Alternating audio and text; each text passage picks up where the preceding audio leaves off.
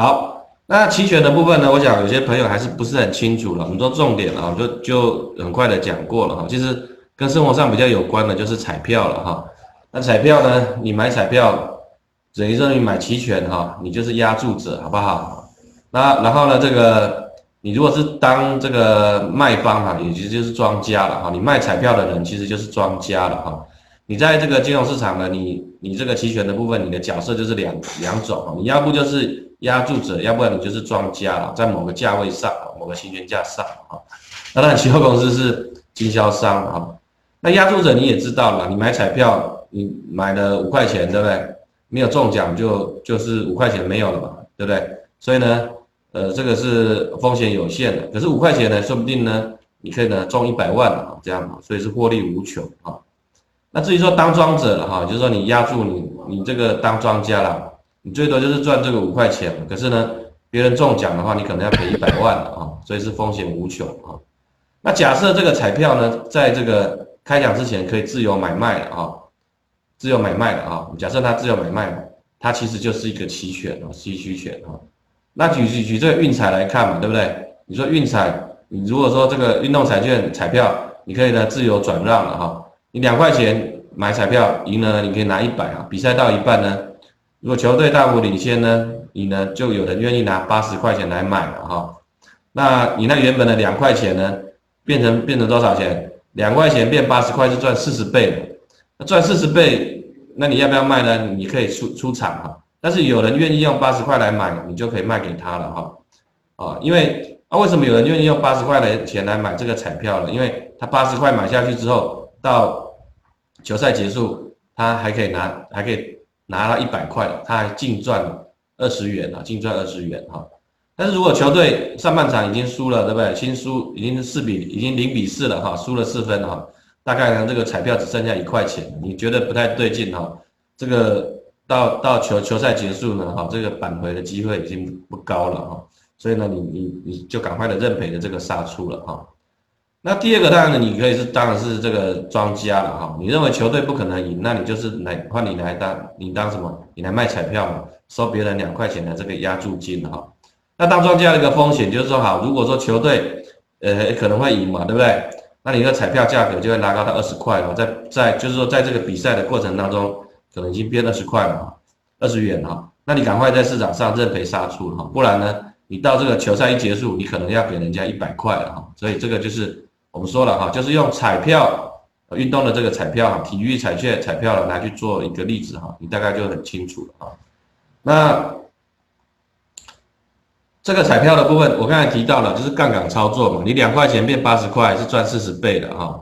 那第二个当然可以避险哈，就是说，嗯，我们说，呃，你怎么去控制风险哈？控制风险哈？那你觉得行情要往下走，那你可以呢？呃，持持有像豆粕的部分呢，你可以买一个看跌期权的来做这个保护了哈。那第三个呢，递延投资的这个决策哈。什么叫递延投资决策呢？因为呃，你可能现在手头上钱没有那么多了哈，但是呢，彩票呢只要两块钱哈，你也可以投资了哈。所以呃，等到钱进来的时候，你再去买豆粕期货哈，再去用期货来去持有哈。所以呃，这个都是呢期期权的一个特性哈。那我这边。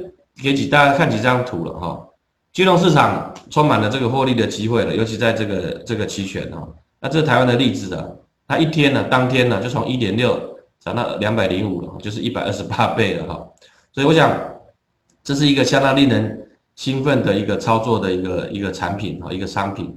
那这个期权的部分，我们说一点六涨到两百零五了哈，说穿了就是这么简单的，就是说好，假设你压一万块人民币呢，压下去呢。啊，压住了，到到这边来讲的话，这里涨到这里呢，你就是赚变成多少？一万块人民币变多少？一百二十八万人民币。哈，我想大概呢，这样呃，用一个比较呃比较极端的例子啊，你大概就可以去理解说，哎，它这个杠杆确实是相当的一个大哈。那这个单日，那台湾因为有这个这个期权是每一周就做做做结算，所以那个波动也很大了哈。这个是股指期权的部分啊。那单日大涨十倍的，都是几乎是常常有的这个事情哦。那这个期权的这个特性哈，大家可以看啊，你看你觉得会涨，也可以，也可以呢，呃，买进看涨期权哦。那看跌你就买进了看跌期权。那如果看不涨也看不跌呢，你也可以做操作了哈。也就是说，行情不管是涨跌盘整，你都可以用什么期权来去做操作哈。不像这个这个这个期货嘛，对不对？你做多只能涨会赚钱嘛，对不对？那盘整呢，行情不动，那也不会，你就不会赚钱，也不会赚钱了啊。跌当然是赔钱啊。所以我想各种的行情的一个波动呢，你都可以从，或者是的一个变化呢，你都可以从期权市场的呃找找到的对应的一个呃操作的一个策略哈。这个也是我们待会会讲的哈。那这边提到了就说，我我们刚才看到说，哎，一天赚呃呃这个一百二十几倍的哈，那当然是极端例子。但是呢，也有人呢，我说了。当庄当庄者哈，风险是无限哈。那举这个例子也是呃，要大注意哈，大家注意，就是说你当庄，你如果要当庄的话，你要注意到一个风险的问题哈。这台湾的一个例子哈，有位大户呢哈，他本来有呃这个有六亿了哈，六亿当天其实其实是赔了九亿了哈，六亿赔掉九亿的，所以还倒亏了三亿哈。啊，他以前呢都是当庄了哈。当庄从一两亿的赚到变成有有这个六亿的这个身家了哈，那六亿呢一天呢他就赔了九亿哈，所以就这个是一个很惨痛的一个教训哈，这个是这样子一个情况哈。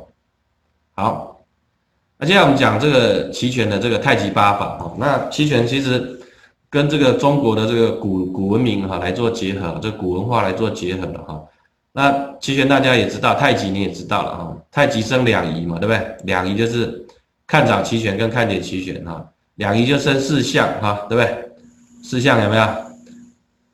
买进看涨，卖出看涨，买进看跌，卖出看跌哈，就四象，就是这四个东西呢去组合起来的这样的一个动作了哈。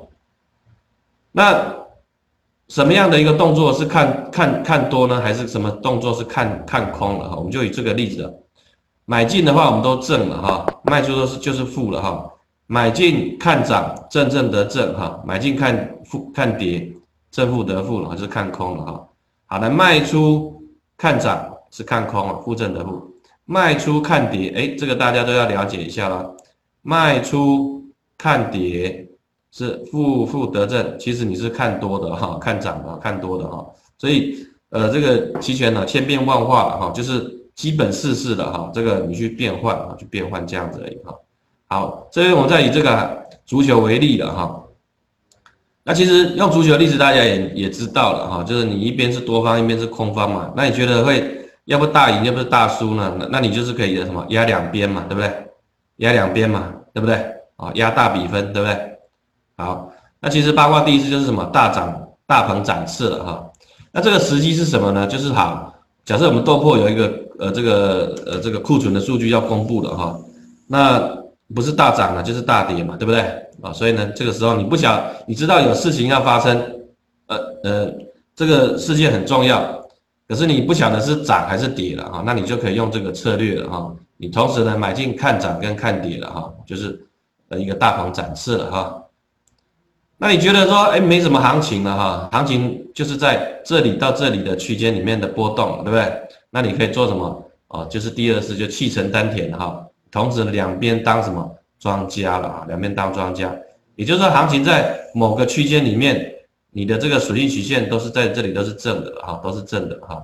那当然上去就是赔钱赔钱哈，冲出去就赔钱，或突破往下就是赔钱哈，是这样。这叫气沉丹田哈。那八卦山来，那你觉得会涨，可是涨的幅度有限，那你可以用什么呢？一边是当这里是当。压住了哈，可是这边呢，你就当庄了哈，觉得会涨两百点，可是涨不了四百点，这边呢你就当当庄当庄家了哈，这里呢是当买方了哈，当这个压住者哈，这变成是一个什么多头的这个价差了，有没有？